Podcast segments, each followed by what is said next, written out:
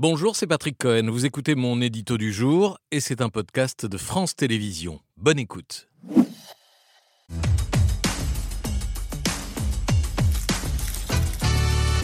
Il y a des surprises dans le dernier rapport de l'OCDE sur le système français d'éducation. Oui, lecture vivement recommandée à ceux qui sont convaincus que l'école n'enseigne pas assez les fondamentaux, qu'il y a trop de vacances, ça c'est pour Emmanuel Macron, ou que la France ne dépense pas assez pour son éducation. Ça fait pas mal d'idées reçues balayées en quelques pages et en quelques classements. Les enseignants, les enseignements fondamentaux, lire et écrire, ne sont donc pas délaissés. Non, à l'école élémentaire, 38% du temps scolaire est consacré à la lecture, l'écriture et la littérature littérature, 38% contre 25% en moyenne ah dans les pays de l'OCDE.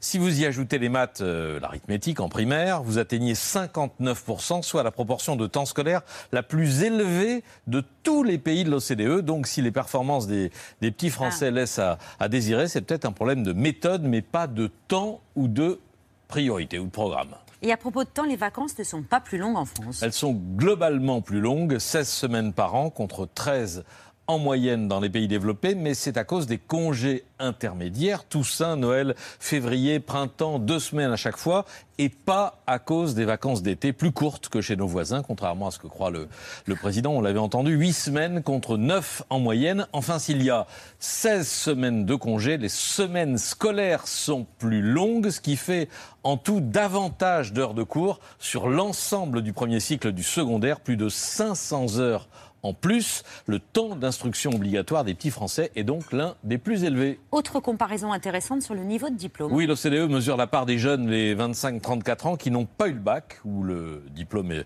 équivalent chez nos voisins. Proportion particulièrement faible en France, 11% seulement, contre 14% euh, en moyenne. Le problème, c'est que ces jeunes sans diplôme sont beaucoup plus pénalisés qu'ailleurs sur le marché du travail, 1 sur 2 est au chômage. Dit autrement, c'est en France que les décrocheurs se retrouvent ensuite le plus en précarité. Vous disiez aussi que la France n'est pas à la traîne pour ses dépenses d'éducation. Globalement, non. Les dépenses par élève ou par étudiant sont supérieures à la moyenne, tout niveau confondu. Mais si les étudiants et les lycéens sont bien traités, ce n'est pas le cas des élèves de l'école élémentaire. Là, on le voit sur ce tableau, près de 10% d'écart par rapport à la moyenne. C'est par, euh, par élève. Hein.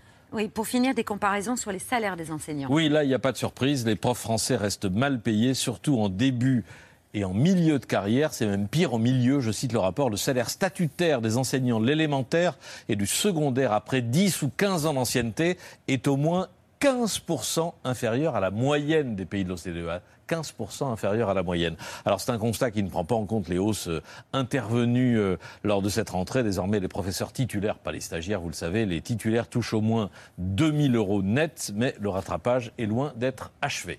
Voilà pour le conseil de lecture du jour, le rapport de l'OCDE sur le système français d'éducation. Merci Patrick. Merci d'avoir écouté ce podcast de France Télévisions. Pour ne rien rater de C'est à vous en audio, vous pouvez vous abonner à tous nos podcasts sur votre plateforme d'écoute favorite dans la rubrique C'est à vous et en vidéo, le replay bien sûr, c'est sur France.tv. À très vite.